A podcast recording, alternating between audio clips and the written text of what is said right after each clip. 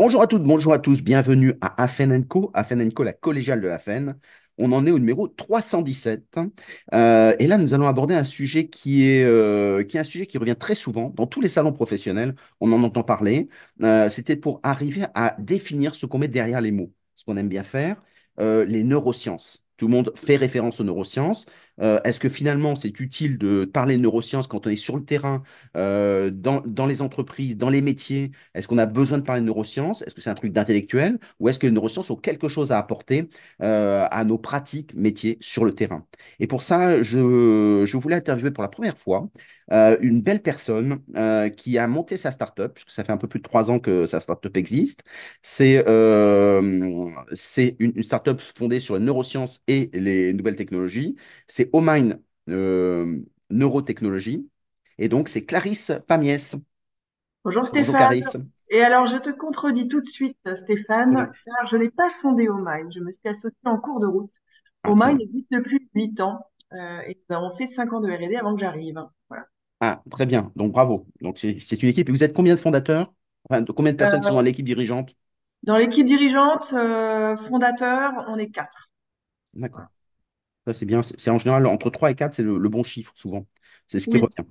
Et donc, oui. ça marche bien au Mind? Ça marche super bien.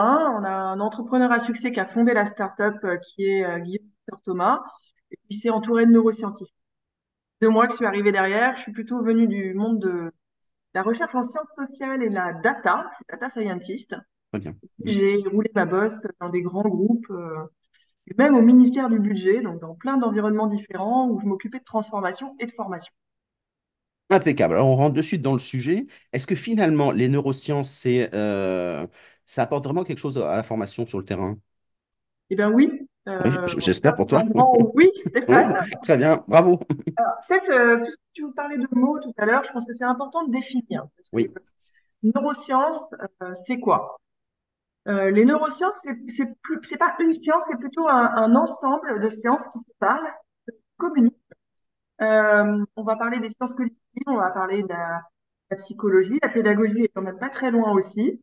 Mm, Euh, et c'est tout ce qui va étudier l'humain, euh, toutes ses coutures. On va parler de comment on apprend, comment on ressent, mm, euh, qu'est-ce qui fait qu'on agit, qu'on réagit, qu'on interagit d'une manière ou d'une autre quand on est un humain. Et en fait, les neurosciences, c'est, euh, enfin, se sont beaucoup, beaucoup développées depuis l'an 2000 à peu près mm, euh, grâce à l'essor de la data science. Beaucoup de données derrière, mm, parce que le principe des neurosciences, c'est d'aller faire des liens entre euh, des réactions qu'on va mesurer dans la physiologie, par exemple euh, euh, la respiration, les mains moites, euh, les comportements, mm, la biologie, euh, comme les ondes cérébrales. Donc on a beaucoup d'imagerie cérébrale qui est arrivée dans, dans le champ euh, voire même les pics d'hormones, hein, aller comprendre qu'est-ce qui euh, génère un, un pic d'hormones comme euh, le cortisol ou voilà, tout ce qu'on tout ce qu'on connaît, et puis faire le lien avec la psychologie et les comportements. Et c'est ça en fait, euh, les neurosciences, c'est à l'intersection de tout ça. Et alors, certaines c'est un peu personnes, voilà, c'est alors, riche, et il y a certaines personnes qui disent qu'ils ne sont pas de ce courant de pensée. Euh, toute la psychologie sociale, ils disent non, les, les neurosciences, c'est un peu, euh, c'est quelque chose qui est un peu particulier, qui n'est pas dans notre, le territoire du terrain. Qu'est-ce que tu leur réponds?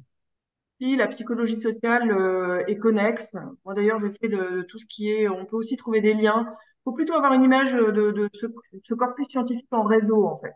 Mm. Euh, Il y a Ouais, des liens bien. avec différentes choses. Le, le, le prix Nobel d'économie euh, de c'est c'est Daniel Kahneman qui était économiste psychologue à la base. D'accord. Donc euh, tu peux trouver des, des, des applications des neurosciences dans plein de domaines. C'est vraiment un, un, un domaine de, de scientifique à l'intersection euh, d'autres. Exactement. Et en plus, les neurosciences, c'est un domaine dans lequel on investit beaucoup d'argent. Donc, forcément, dans n'importe quel domaine de compétences, quand on investit les moyens, on finit par avoir des résultats. Et donc, c'est un lieu de recherche qui est passionnant sur les résultats. Voilà. Euh, donc, alors, qu'est-ce que, finalement, qu'est-ce que ça apporte? Bah, pour un, quelqu'un dans la formation, c'est un peu touffu. On peut être Oui. euh, un peu plus proche du terrain et on a des, des considérations pratico-pratiques tous les jours. Mais euh, de la même manière que c'est utilisé dans l'éducation thérapeutique des patients, par exemple, ou la rééducation, bah, finalement, il y a des bribes à prendre et à appliquer dans le champ de la formation. Donc moi, j'en vois euh, à deux niveaux, euh, principalement. Alors le premier, il est, il est pas très disruptif, euh, mais il mérite d'être noté parce que ça va parler à tout le monde c'est que finalement, euh, ça va, ça va vraiment éclairer euh, bah, toute la démarche pédagogique, les modalités pédagogiques qu'on choisit. Euh, il y a des choses à prendre dans les neurosciences pour aller euh, confirmer, euh, par, par exemple, l'impact de la gamification sur l'apprentissage, euh, l'impact d'avoir euh, la relation avec un humain, comme un coach, comme un formateur, l'impact de la pédagogie, que tu connais très bien. mm. Euh, voilà, toutes ces choses-là, il y a des, il y a des Alors, choses co- comment est-ce qu'on calcule que la gamification, bah, finalement, ça augmente notre capacité à apprendre? Alors, on ne le calcule pas exactement comme ça, mais on va aller regarder différentes études qui traitent de ce sujet. Alors, c'est toujours dans un contexte donné, hein, euh, euh, mais qui vont aller mesurer, ben, finalement, dans, pour un protocole euh, d'apprentissage, comment est-ce que la gamification a pu avoir un impact. J'en ai une en tête, par exemple, sur la gamification, euh, où euh, ben, on- ils ont pu mesurer en fait qu'il y avait un, un, un dopamine burst. Alors, c'est le- l'explosion de dopamine, hein, c'est l'hormone euh, de la motivation, qui est très impliquée dans l'apprentissage. Euh, et donc, quand on met euh, de la gamification euh, ou euh, un, un, un contenu en fait qui fait réagir ou inspirante comme euh, un quiz, euh, bah voilà, ça va créer ce dopamine, burst qu'on sait par ailleurs être impliqué dans la motivation, l'apprentissage, etc. Donc voilà, c'est comme ça qu'on va mesurer dans des études. Donc c'est une étude de 2009. mm, Euh, et ce qu'on montrait aussi, c'est que euh, la gamification, quand c'est pas en lien avec le propos de la formation, par contre, c'est un distracteur. Donc, ça peut être euh, mauvais. Donc, concrètement, c'est, je trouve que ça permet de préciser euh, des choses qu'on a déjà en tête dans la pédagogie, parfois de remettre l'église au milieu du village d'un point de vue scientifique euh, et le préciser aussi. Voilà. Très bien. Et, et tu trouves qu'aujourd'hui, les neurosciences sont très utilisées dans les pratiques de, de formation? Euh, je trouve que quand même, globalement, quand on regarde euh, ce qui est validé par les neurosciences, euh, alors c'est jamais forcément complètement directement, hein, ça peut être aussi des choses qu'on a démontrées dans un contexte plus thérapeutique, mais qui du coup peuvent être appliquées aussi à la partie formation. Euh, globalement, on n'est jamais trop loin. Euh, qu'est-ce que qu'est-ce que moi j'ai pu, euh, par exemple, confirmer comme hypothèse d'ailleurs qu'on va utiliser euh, dans les modalités pédagogiques chez Omine, hein, euh, parce qu'on s'applique aussi ce qu'on va pouvoir trouver dans bien. champ. Euh, mais on va trouver euh, bah, le fait euh, l'alliance avec un être humain, donc euh, qui va être typiquement un coach ou un formateur, 30 à 50% de l'impact dans un programme soft skills. Donc, c'est quand tu fais du e-learning, tu mm, sais déjà que tu enlèves la moitié de l'impact. Enfin, si tu pas, n'arrives pas à recréer de manière mm. technologique cette alliance euh, pédagogique, en fait. Euh, D'accord. Mm, euh, on va retrouver euh, le fait, effectivement, euh, ce qui est confirmé dans la pédagogie entre pairs, c'est que ça va, ça va notamment avoir un impact euh, sur euh, le sentiment d'efficacité personnelle. Donc, quand tu mm, apprends avec des pairs, mm, ça va avoir un impact sur cet indicateur qui est super important, euh, qui est un très bon prédicteur de la performance dans le travail et aussi du bien-être. mm, Voilà. Et on sait que la pédagogie va, va euh, développer ça. Euh, voilà. On sait qu'il faut de la donnée, avoir un retour de la donnée. On sait que micro-action au quotidien, c'est plutôt une bonne idée. Mm. voilà. De faire aussi réfléchir la personne sur comment elle apprend. Ce qu'on appelle la métacognition, ça va aussi avoir un impact sur D'accord. Mm, l'apprentissage. Donc toutes ces, ces choses-là, ces, ces champions-là, je ne pense pas que quelqu'un qui est dans la pédagogie au jour le jour euh, soit forcément en décalage par rapport à ça. Après, ce qui est intéressant, c'est que ça vient euh, bah, peut-être aussi euh, soutenir les choix d'un d'un responsable de formation. Euh, par exemple, moi, je sais aujourd'hui que quand je discute avec des responsables de formation, on leur demande de faire tout avec toujours moins de moyens mm, euh, quitte à parfois peut-être aller un peu dans l'absurde euh, et peut-être aussi trop puiser dans les neurosciences, bah, des choses qui démontrent que quand on fait que du e-learning sur les soft skills, en, en gros, ça va quand même être compliqué à un moment en termes d'impact.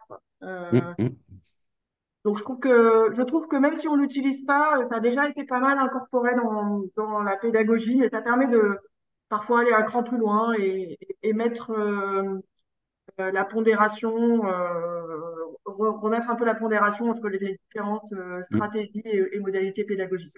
Alors, tu trouves que finalement, alors, un des éléments importants dans les soft skills, c'est le métavers, parce qu'on voit et tous les micro-signaux qui commencent à être un peu calibrés dessus. Euh, finalement, est-ce que demain, euh, le métavers ne sera pas le bon outil euh, pour, pour apprendre les soft skills? Bah, en tout cas, euh, et, et là on sort complètement du champ des neurosciences, parce qu'on peut faire des neurosciences en allant dans le métavers et vice-versa. Euh, par contre, ce qui est intéressant, effectivement, euh, dans le, le, le- les processus d'apprentissage très immersifs hein, qu'on va avoir dans le, le métavers, c'est autour de la donnée. Euh, alors Mm, ça, c'est vraiment euh, extrêmement puissant d'avoir un retour en temps réel de la donnée, et notamment sur les soft mm, skills. Ça, ça a été démontré par plusieurs publications scientifiques. Il y a même un score statistique euh, qui s'appelle le, le score de Edge, euh, où il démontre que euh, dans, dans toutes les études pour analyser ça, ça a un impact visible à l'œil nu sur l'apprentissage des, des soft skills. C'est ça que ça veut dire euh, mm. score euh, statistique. En Donc, en- euh, en fait, ce qui manque véritablement, c'est ces deux éléments. C'est à la fois la culture des neurosciences et surtout derrière la data, qui n'est pas du tout utilisée. Euh, alors, en général, dans l'entreprise, qui est très mal utilisée, mais il faut arriver à faire en sorte que les deux se réunissent pour être efficaces. Comme oui, ça, on- et c'est erreur. mais pas n'importe quelle data. C'est vraiment, c'est vrai que quand on pense neurosciences, il faut penser data. Ce qui est intéressant dans les mm, neurosciences, c'est justement d'aller euh, objectiver des réalités qui vont un petit peu plus loin que juste ils collaborent, ils collaborent pas. Et, et ça, ça, on en arrive un peu à mon deuxième niveau euh, d'impact des neurosciences. mm, Euh, c'est pas que dans les modalités pédagogiques, le choix de euh, comment je fais apprendre mm, euh, à mes apprenants. Euh, c'est aussi vraiment dans la construction et dans le contenu euh, sur les soft skills, en fait, on va avoir un impact euh, très disruptif des neurosciences. Là, c'est un peu comme la. Mm, ben, c'est un peu comme euh, Einstein euh, et la théorie de la relativité. C'est mhm, vraiment un changement de logiciel mm, parce que, en gros, euh, on a eu tendance à calquer l'apprentissage sur les soft skills un peu comme les oui. Je te donne un exemple. Tiens, je veux que mes apprenants collaborent mieux, ben, je vais leur faire un module sur la collaboration. Mm, Donc, une cause, une conséquence. Et là, en fait, quand on fait ça, on, on passe à côté euh, de, euh, en réalité, pourquoi la personne ne collabore pas. Et c'est ça que la neuro- les neurosciences vont nous aider à approcher. mm. C'est finalement aller comprendre euh, les tenants et les aboutissants, euh, changer un peu de perspective pour comprendre pourquoi euh, on observe tel comportement. Parce que si je prends un autre exemple, De la moment, personne et du groupe. Et du groupe, oui, tout Oui. à fait.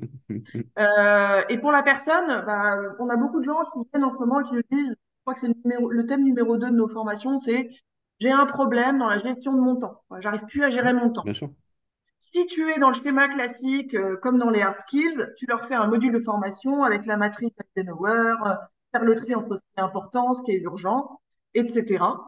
Euh, mais si tu as des données, tu as pu générer des données neuroscientifiques pour comprendre exactement comment la personne fonctionne, tu vas tomber sur des causes qui sont complètement différentes. Mm, Euh, par exemple, très souvent, nous, dans plus de 70% des cas, on a une cause émotionnelle derrière. Euh, c'est qu'en fait, bah, on va trouver que la personne a des problématiques pour récupérer. Euh, et en fait, elle est un peu épuisée, elle n'arrive plus à gérer son temps parce qu'en fait, tout simplement, elle n'arrive plus à gérer sa vie, quoi. mm, mm. Voilà. Ou alors, autre sujet émotionnel qu'on va trouver derrière, notamment dans, chez les dirigeants ou dans les environnements assez compétitifs, chez nos clients, on va trouver des gens qui ont une très faible compassion envers eux-mêmes. Donc, ils mm. n'arrivent pas à gérer leur temps parce que ils sont tout le temps en train de dire, oh là là, ça va pas, c'est pas, ça va pas ce que je fais, euh, je suis nulle, je suis pas bien. Alors, ça, on va le retrouver aussi beaucoup chez les femmes. Mm. Euh, et donc, euh, bah, en fait, ils vont avoir l'impression de ne pas être efficients parce qu'ils vont passer beaucoup d'énergie intérieurement à ruminer. Voilà. Mm. Donc, si on n'a pas cette, ce diagnostic-là, ces données-là qu'on génère, Alors, une, fait, une, une des grandes craintes de ce sujet-là, c'est le fait de dire, est-ce que c'est à l'entreprise de piloter ça? Parce que finalement, l'entreprise, une fois qu'elle sait qu'on a un problème d'estime de soi, il y a un outil de manipulation extraordinaire. bah, on n'est pas obligé de. C'est là où il y a un tiers de confiance. Hein, on n'est absolument pas obligé de, de, de faire en sorte que l'entreprise euh, ait cette donnée-là. En tout cas, nous, chez Omind, c'est pas une donnée qu'on donne au niveau du responsable de formation. On ne donne que des scores agrégés ou des recommandations, Mm, des choses que la personne doit travailler, mais on va pas lui donner le score. euh, Mais ça peut être aussi intéressant, parce, et tu as complètement raison, parce que dans la société de la défiance, dans certains groupes en pleine transformation, il n'y a pas une confiance de ouf sur les, les dirigeants, pas se mentir. Donc ça veut dire que les gens ne donneront pas des, des résultats ou iront à contre-cœur. Mais si on leur donne du quantify self, c'est-à-dire ils s'auto-évaluent eux-mêmes et l'agrégation euh, anonymisée remonte, est-ce que toi, tu es pour ces pratiques-là ou tu te dis euh, c'est compliqué à mettre en œuvre? Non, non, c'est exactement le, le principe qu'on met euh, en place chez Omine. L'idée, c'est surtout de donner les données à la personne, parce Oui, que non seulement il faut diagnostiquer le bon besoin pour lui donner les bons modules, euh, et c'est exactement ce qu'on fait, hein. Tous nos programmes commencent par euh, vraiment une dimension de self-assessment qui va pas être juste sur des questionnaires, qui va compliquer Mm. self-assessment en situation par du jeu et du questionnaire. Parce que l'autre problématique, c'est que si tu demandes à la personne pourquoi elle ne collabore pas ou comment elle fonctionne euh, euh, envers elle-même, et ben en fait, tu- ça va être toujours un peu fou par des questionnaires. Donc nous, on mesure 77% euh, des collaborateurs, 77%. ils vont, ils vont en gros être à côté de la plaque sur au moins deux compétences.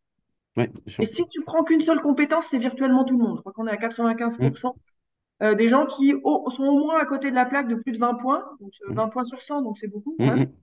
Euh, sur euh, deux compétences, c'est 77% de, des, Et donc, et donc, il y a une courbe d'apprentissage à cette montée en puissance de cette auto-analyse, cette conscientisation de, de leurs compétences, non? Oui, ben, c'est clé en fait dans le sujet des soft skills. Tu vas devoir passer par cette prise de conscience. Mm. Parce que tu vas pas imposer à la personne de travailler sur la compassion envers elle-même. Tu lui expliques, lui montres. Euh, et c'est pareil, on a beaucoup de gens qui viennent parce qu'ils ont des problématiques de prise de parole en public.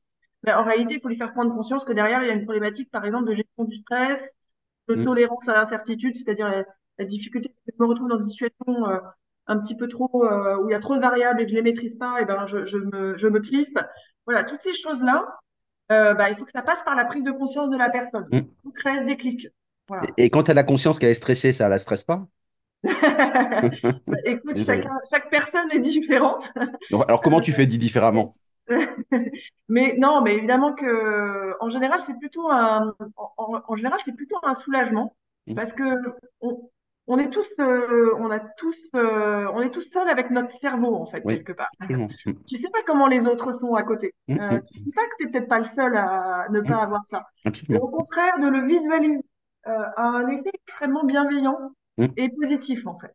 Euh, D'où euh, l'intérêt de l'accompagnement du groupe, peu importe de modalité d'accompagnement, parce que c'est le regard, un peu l'effet Pygmalion qui nous aide grâce à ce côté très positif, comme tu. Exactement. Et pas plus tard que ce matin, j'avais une session avec des dirigeants dans un, un grand groupe. euh, et, euh, et en réalité, on leur a montré euh, comment ils se situaient par rapport aux dirigeants du même groupe, parce que ça fait déjà trois ans qu'on les accompagne. Mm. Euh, et aussi comment ils se situaient au sein du groupe, tout- jamais en, en descendant dans des, dans des, euh, dans des groupes qui peuvent être identifiés. Hein, c'était que des données agrégées. Mm. Euh, mais ça a un effet extrêmement positif sur la prise de confiance en soi, sur la, la capacité à justement prendre du recul Mm. par rapport à soi dans un environnement donné. Très bien. Alors, euh, quand on se dit c'est génial tout ça, t'en parles, c'est formidable. Si moi je suis, je suis en responsable de formation, je me dis c'est pas du tout mon univers. Moi, je suis plutôt sur l'administratif, du budgétaire, etc. Comment j'aborde ce sujet-là? Bah, déjà, euh, il faut se former euh, parce que c'est un champ qui est assez, euh, qui a, qui a été euh, vraiment exponentiellement croissant depuis l'an 2000. Mm, On parle d'un demi-million de publications en neurosciences depuis cette date-là, même un peu plus maintenant. Euh, donc c'est énorme. mm, Et euh, soit on a une formation déjà en, en psychologie par exemple, donc on a déjà pu toucher à ce champ scientifique. Euh, soit euh, ben c'est pas le cas.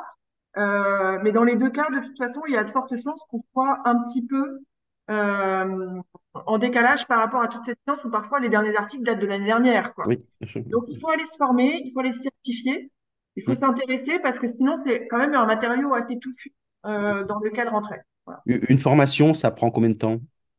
Bon, ça dépend, euh, il y a- déjà, ça Formation de dépend base. chez qui, hein. Vous pouvez, vous pouvez aller dans des formations plus universitaires. Après, il y a des, bah, vous pouvez aller chez Oman, hein. On a des parcours mm. absolument géniaux, mais on n'est pas les seuls sur le marché. Sur, avoir combien de temps vous faites des formations euh, pour quelqu'un qui, a- qui veut un niveau, euh, un niveau de base, avoir des Ah, repères, euh, voilà. Alors, nous, on forme surtout des coachs qui sont déjà dans la pratique, des formateurs qui sont déjà dans mm, une certaine pratique. Euh, et du coup, on est sur des parcours qui vont entre 20 et euh, 40 heures. Voilà. D'accord. essaie du learning et Ouais, du, donc, c'est pas de. ouais.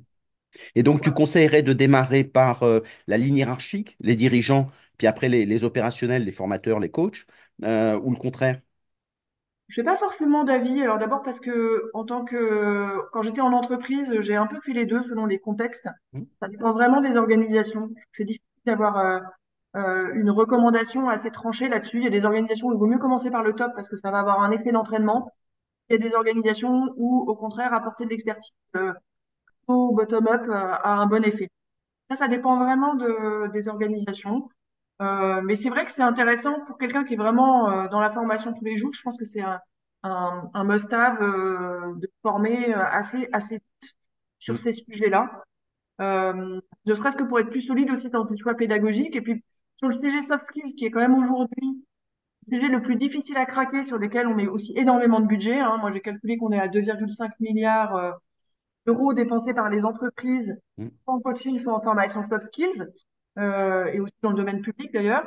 Donc, c'est énorme. Euh, et, et en, en changeant euh, euh, les- vraiment la- l'approche en, en se basant sur les neurosciences, nous, on a calculé qu'on peut économiser jusqu'à 75% du budget, en fait. Donc, c'est, Ah il y a vraiment une Mm, marge, mm, mm, euh, parce que finalement, bah voilà, si je mets plein de ressources et qu'en réalité, j'ai pas ce diagnostic en amont, si j'ai pas la capacité à personnaliser le parcours d'apprentissage, parce que corollaire aussi personnalisé, mm, bah, en fait, je jette beaucoup de ressources, d'efforts, de temps à la poubelle, quoi. Euh, mm. donc, euh, donc, pour moi, il y a vraiment un rationnel économique à aller euh, s'intéresser à ce sujet. Euh, et puis après, bah, une fois qu'on a fait ça, c'est plus facile d'aller aussi se documenter auprès des blogs spécialisés, euh, ou aller Ou- voir ou- Neurosciences mm, euh, News, par exemple. mm. Très bien. Un, un autre site? Un au- oui, en, en Neurosciences News, c'est un- vraiment celui qui est le plus de références. Après, il y a des revues. On peut les regarder dans la recherche, euh, comme euh, bah, c'est souvent des, des revues anglo-saxonnes. hein. vous connaissez Nature. Il y en a aussi un très connu, c'est euh, NAS, euh, Proceedings of the National Academy of Science. euh, Cell Press, voilà, ça c'est plutôt la mm, littérature scientifique, mais d'où l'intérêt d'avoir eu un petit, un petit vernis. Mm, Euh, et puis après, aller voir des, des, des livres spécialisés. Crois que tu viens d'en publier un euh, dans un domaine relativement connexe. Euh, mais mm. on a aussi la, la chance d'avoir euh, des grands Français neuroscientifiques hein, qui sont connus au niveau mondial. Que si vous ne connaissez pas encore, allez voir les, les livres assez accessibles, je trouve, de Stanislas Dehaene mm. euh, sur l'apprentissage ou d'Olivier Houdet, qui va travailler Oui. plutôt sur mm. la partie biais cognitif. Euh, C'est souvent celui qui sert de référence, hein, Stanislas Dehaene, voilà, euh, en 2018, Apprendre. ouais, Euh, voilà. Ce qui, ce qui explique bien la mécanique de l'apprentissage. Et il manque la partie formation derrière. C'est-à-dire comment est-ce que je socialise cette mécanique. Voilà. Et, et du coup, on en arrive aujourd'hui. euh, le gros avantage, c'est d'avoir aussi ces entreprises bah, comme Omine, et il y en a d'autres sur le marché, hein, qui vont faire cette traduction euh, entre de la recherche qui est quand même tout nu et de l'application pratique dans des, de- dans des outils, c'est-à-dire dans des modules, dans des données, euh, dans de la capacité à finalement à faire du plug and play, euh, dans des parcours d'apprentissage. Voilà. Donc, est-ce que tu conseillerais que les personnes qui ont des bases, je pense à, à tous les pédagogues, les formateurs, enfin peu importe les gens, euh, qui fassent des communautés apprenantes pour que chacun puisse apprendre ensemble, de un peu s'auto-stimuler? Parce que beaucoup de personnes se disent, c'est, ils sont pas tous projectifs, ils sont pas tous abstraits, et donc ça veut dire qu'ils ont besoin du groupe pour être dans la motivation. Tu dirais que c'est intéressant ou, ou tu dis, bon, c'est un plus, mais pas vraiment plus? Je pense qu'il y a quand même euh, besoin de se plonger un peu dedans. Mm, Euh, Mais euh, de la même manière que dans les soft skills, il y a un sujet intéressant avec la pédagogie, enfin une modalité intéressante, il n'y a pas de raison que ça ne soit pas une modalité intéressante pour des gens qui partagent un même métier, à savoir les responsables de formation. hein. Euh, mm, Je pense que faire des communautés métiers est, est plutôt une bonne idée. mm, Euh, après, euh, je pense que quand même sur ce sujet-là qui avance toujours très vite, avec beaucoup euh, de, de, de matière, mm. de données, il y aura toujours besoin un peu d'intermédiaires, traducteurs euh, pour aller l'incorporer dans, dans des produits concrets, dans des modules concrets, euh, pour euh, vraiment en faire un, euh, quelque chose d'actionnable au quotidien. Voilà. Alors ça, justement, ça, se, ça, ça va bien ensemble.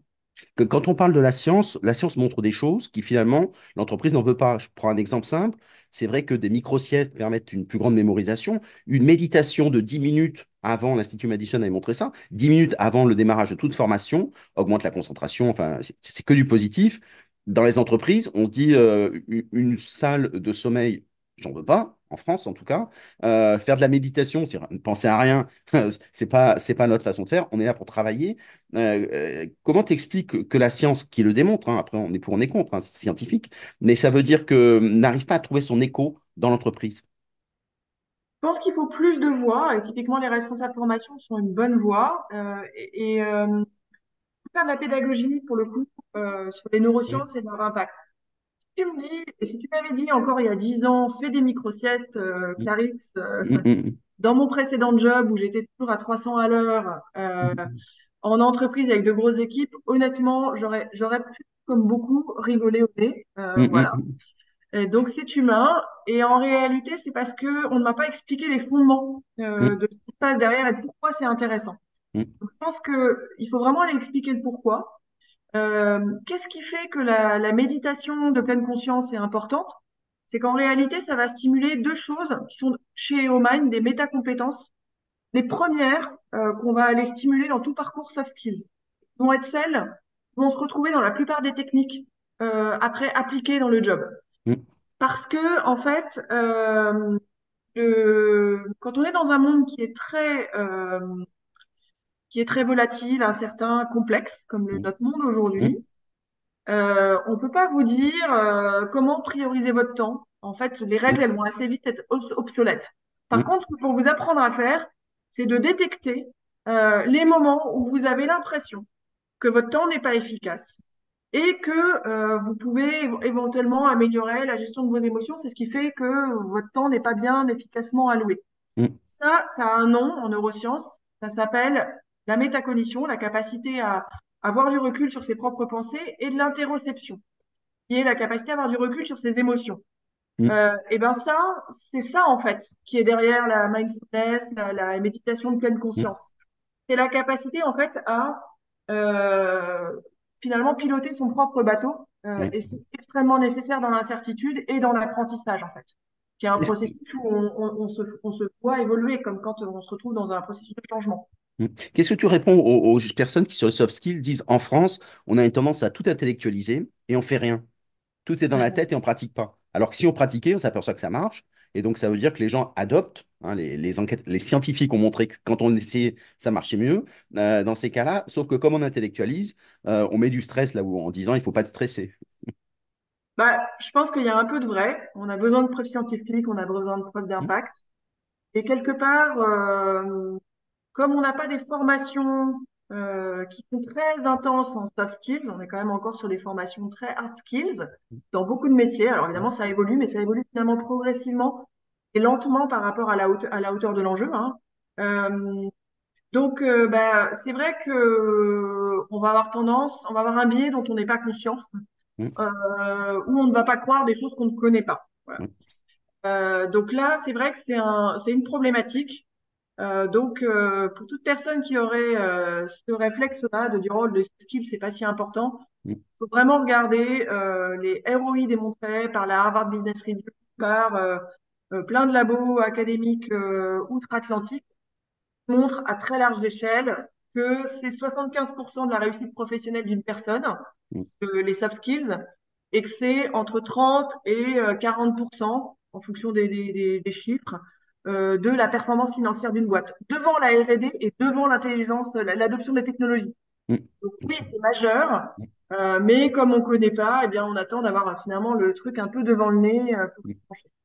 Et, et comme aussi on n'a pas de, re- de retour sur un euh, de ROI, euh, dans ces cas-là, on se dit bah, c'est euh, c'est quelque chose qui est un peu lointain. Alors que si, comme tu le disais, on a la data, on montre qu'effectivement, avec plein d'indicateurs, il y a tous les bracelets connectés, tous les, les devices qui sont dessus, euh, permettent justement d'évaluer ça très facilement. Et donc les gens se retrouvent, alors qu'ils se connaissent mal, bah, finalement ils se découvrent.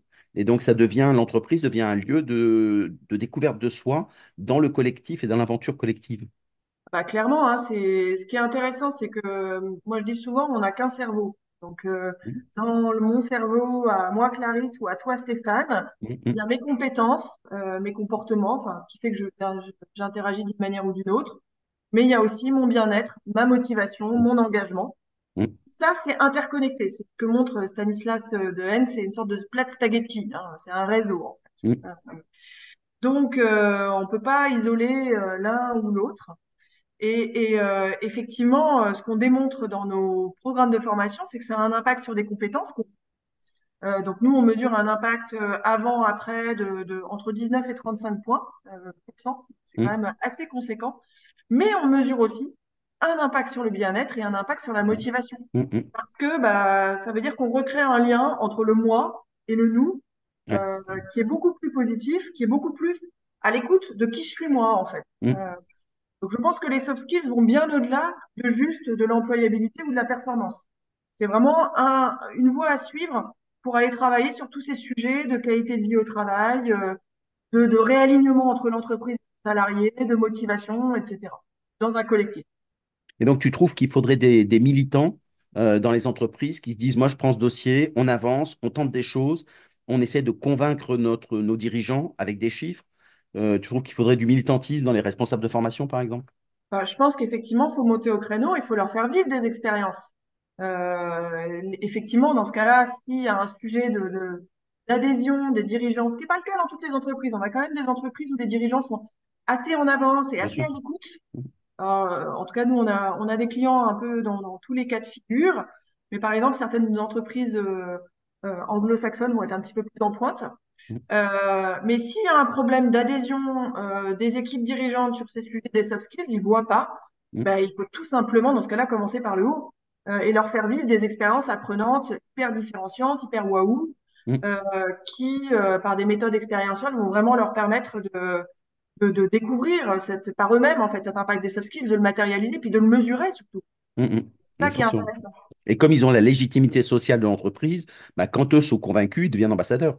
Tout suit, évidemment. Moi, c'est comme ça que j'ai travaillé. euh, quand j'étais chez Johnson Johnson, j'étais directrice du digital au niveau EMEA. Et ben, on a commencé par le board. Et, ah et oui, oui, effectivement, ça va beaucoup plus vite. Ouais, c'est ça, c'est malin. Alors, justement, pour toutes les écoles de management euh, qui existent, euh, le management, c'est c'est important parce que c'est l'épine dorsale de l'entreprise. Euh, tu leur conseillerais de, de démarrer comment? De mettre quoi euh, dans le management qui est un peu classique en disant, j'aimerais bien rajouter des, des soft skills, rajouter, faire rentrer les neurosciences dans le management. Tu leur conseillerais quoi? Ben, je pense cette prise de conscience en fait de soi euh, sur toutes les dimensions. Alors c'est une prise de conscience qui va être à la fois sur mes émotions, comment je, Mm, je- comment je réfléchis, donc plutôt la cognition, et puis euh, la partie relationnelle. mm, Euh, mais cette prise de conscience, elle permet vraiment de bah, d'arriver ce qu'on appelle en anglais un thoughtful leadership en fait, Euh, mm, d'être ce leadership un peu conscient de soi. Personne n'est parfait en fait. Ça, une fois qu'on mm, a compris ça, euh, c'est déjà une première étape. Euh, mais par contre, on peut avoir une petite voix de prise de conscience active en situation. Euh, donc, ce que j'appelais la- en neurosciences la métacognition, l'interoception, mm, qui permettent de détecter, ah tiens, là, je dois être créatif, or, c'est pas mon fort, bon, bah, je vais faire appel à un copain. mm, Euh, ah tiens, euh, là, je vais me retrouver dans une situation stressante, peut-être qu'il faudrait que je travaille euh, ma capacité à, à, à souffler un peu parce que euh, je sais qu'en situation, ça va être difficile, je vais devenir toute rouge et, et il va falloir que, euh, que je garde mes moyens. Voilà. Donc, toutes ces petites voies qui nous permettent, en fait, tout simplement d'être performants, pas parce qu'on a les meilleures compétences, mais parce qu'on est conscient de soi. Voilà. mm. La conscience de soi, la métacompétence à ne, à par laquelle commencer dans tous les programmes, euh, quels qu'ils soient, de leadership, euh, d'école de management, Mm. euh, mais également aussi quand on est sur des programmes pour des, des vendeurs, par exemple, sur la, Tout ce qui est relationnel, absolument. voilà, euh, toute compétence finalement, commencer par une prise de, de, de conscience euh, est vraiment euh, quelque chose qui permet de changer de logique. Exactement. Donc ça, c'est très bien parce que sur des métiers, alors sur les métiers de vendeur, on voit les résultats très rapidement.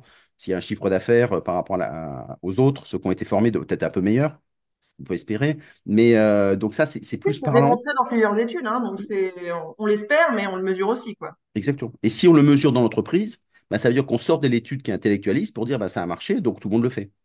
Et Exactement. mm, très très bien. Exactement. Et ça, ça a été démontré euh, bah, à l'échelle d'entreprises entières hein, par, par Mm, la Harvard Business Review, mais c'est déjà quelques années, hein, c'est pas quelque chose de nouveau. Ils ont pu montrer que les entreprises qui investissaient euh, massivement dans les soft skills et les, leurs managers aussi, mm. euh, ils avaient en moyenne 35% de, de performance en plus au bout de trois ans en Ouais, bourse. Mm. Donc c'est quand même assez conséquent. Et gagner en agilité aussi, en, en- Oui, en changement, parce qu'ils acceptent le changement et le construisent ensemble. Alors ça, c'est très important parce que ça, la, la performance à court terme, mais on sait aussi que dans les entreprises, ça va tellement vite euh, que ce qu'on on est à la fois les yeux sur le court terme et la performance euh, de l'année, mais on sait très bien que c'est les talents euh, et la capacité à faire mieux que le concurrent euh, qui est même un enjeu de survie pour l'entreprise. Mm, Les entreprises aujourd'hui, elles restent pas éternellement euh, au CAC 40 ou au Fortune 500. hein. Il y a des, Mm, il y a des entreprises, en, en 10 ans, une entreprise peut complètement dégringoler. mm, Euh, et il y a toujours des sujets euh, humains derrière. Un virage stratégique qu'on n'a pas pris, euh, euh, une culture d'entreprise qui n'a pas favorisé l'innovation. euh, voilà. Donc toutes ces choses-là, euh, c'est aussi bien important pour le court terme que pour le moyen long terme. Et ça, c'est ce que démontre aussi et ce qu'appelle à faire le, le World Economic Forum euh, sur les, les compétences du work pour euh, s'adapter et être complémentaire entre intelligence humaine et intelligence artificielle. mm. Très bien. Et donc, tous ceux qui ont peur de perdre, euh, que ChatGPT euh, leur prenne leur poste, finalement, euh, tu leur dirais, faites une formation soft skills? Bah, carrément, les, tu regardes les, les, le World Economic Forum, les compétences qui sont complémentaires à l'IA, à part le code, mais encore j'ai du doute, parce que maintenant ChatGPT code tellement bien. Mm, mm, Euh, mais euh, en gros, euh, c'est que des soft skills. En fait, 9 sur 10, ce sont des soft skills. mm, Euh, donc, on va avoir le, le sens critique, la capacité à justement prendre du recul. Euh, et c'est très connecté à ce que je disais tout à l'heure sur la prise de conscience. Euh, tu vas avoir des soft skills plus relationnels, parce qu'évidemment, l'humain va être repositionné beaucoup sur de l'accompagnement d'autres humains. Euh, donc, on va retrouver la communication, euh, la capacité à collaborer, euh, et puis euh, bah, toutes les, les compétences autour de la créativité, parce que même si vous utilisez un, un, un module d'IA générative pour créer de belles images, en général, mm, vous avez quand même été derrière le prompt. Euh, donc, l'idée d'association, elle peut être, euh, et elle est humaine en fait. mm. Donc, toutes ces compétences-là, bah, c'est exactement le cœur des soft skills qu'on travaille. Et ça, et ça permet à chacun de redevenir créateur de son métier. euh, en réinventant, en travaillant avec ChatGPT, on peut faire des programmes de formation euh, qui sont, si le prompt est bien fait, sont très bien, des exercices, des quiz, enfin tout peut se faire. Simplement, il faut regarder, contrôler, parce qu'il y a quand même, un peu des écarts, et puis surtout donner la, démarche. ChatGPT ne prend pas lui tout seul la, la démarche, et donc ça veut dire que n'importe quel formateur peut redevenir un producteur de formation lui tout seul. Et si l'entreprise l'organise, bah, c'est génial pour l'ensemble de l'entreprise, c'est qu'elle a, euh, elle augmente de façon exponentielle euh, son portefeuille de formation, Oui. Non, mais ChatGPT est un bel outil dans la formation, euh, à condition de la fois sur l'accompagner. le fond et puis sur, euh, sur aussi euh, les exigences que ça apporte en termes de soft skills pour être, enfin, sur les nouvelles compétences qu'il va falloir développer pour être complémentaires à ChatGPT. Donc c'est formidable, il y a plein de choses à faire. Merci beaucoup, Clarisse. C'était passionnant. Hein. j'ai trouvé ça très très bien. On aurait pu aller encore plus loin, euh, mais le temps qui nous était imparti est à présent terminé. Euh, si on veut te joindre, comment est-ce qu'on fait? Eh bien, je m'appelle Clarisse Pagnès. Il suffit de m'envoyer un mail à clarisse.omind.me comme mi, moi. Voilà. très bien. Tu utilises LinkedIn? J'utilise LinkedIn. euh, je suis très connectée sur LinkedIn. Bien. Euh, et en ce moment, en plus, euh, on vient de lancer une campagne de crowdfunding on a le plaisir d'avoir beaucoup de nos certifiés, donc coachs, formateurs, qui souscrivent au capital Domaine Neurotechnique croient dans le projet. Alors, ça fait plaisir parce que c'est Ah hum, eux qui l'utilisent au jour le jour et également nos clients dans les grandes entreprises qu'on accompagne. Donc, Et donc on va sur quelle plateforme pour pouvoir voir le, le projet? Euh, vous allez sur la plateforme Tudigo, vous me suivez sur LinkedIn. Hum, Euh, et c'est un, voilà, c'est, on est très heureux d'être suivis aussi euh, par tous nos clients, euh, qui sont nos clients d'ailleurs de longue date, Exactement. qui Pour, pour Voilà. tous les, toutes les, les indépendants, tous les, les gens qui, qui ont besoin de, d'acquérir ces compétences. Donc là, il y a, il y a, il y a un bel outil qui est à votre disposition. Allez regarder, faites-vous votre idée. Et puis ensuite, si ça vous plaît, n'hésitez pas à abonder dessus euh, ou donner un, un- des petites sommes. hein, c'est ça le crowdfunding. Euh, c'est euh, quand le projet Alors vous là, on est quand même sur des, on est à un certain niveau de maturité. On, est ce qu'on appelle une série A dans les startups. Donc, on a, D'accord. on a atteint un certain nombre de, de chiffres d'affaires. On est plutôt dans une, une phase d'expansion. Donc on est Euh, on est quasiment euh, rentable. Donc, on est, on est quand même sur un, modèle déjà un petit peu plus mature. Enfin, c'est, normal. On a fait de la R&D, puis ben, on a grossi après. Mmh, Euh, mais euh, donc, c'est plutôt vraiment des, des campagnes pour euh, bah, devenir tout bêtement actionnaire. Alors, évidemment. Donc c'est pas le même. C'est un produit euh, financier par le code ETF, euh, préciser, investir comporte des risques. Mmh. Euh, mais, euh, mais en tout cas, c'est, c'est une opportunité de, bah, de faire partie de l'aventure au Mine qui va, euh, j'en suis personnellement certaine, euh, continuer euh, jusqu'à très haut voilà, et très loin.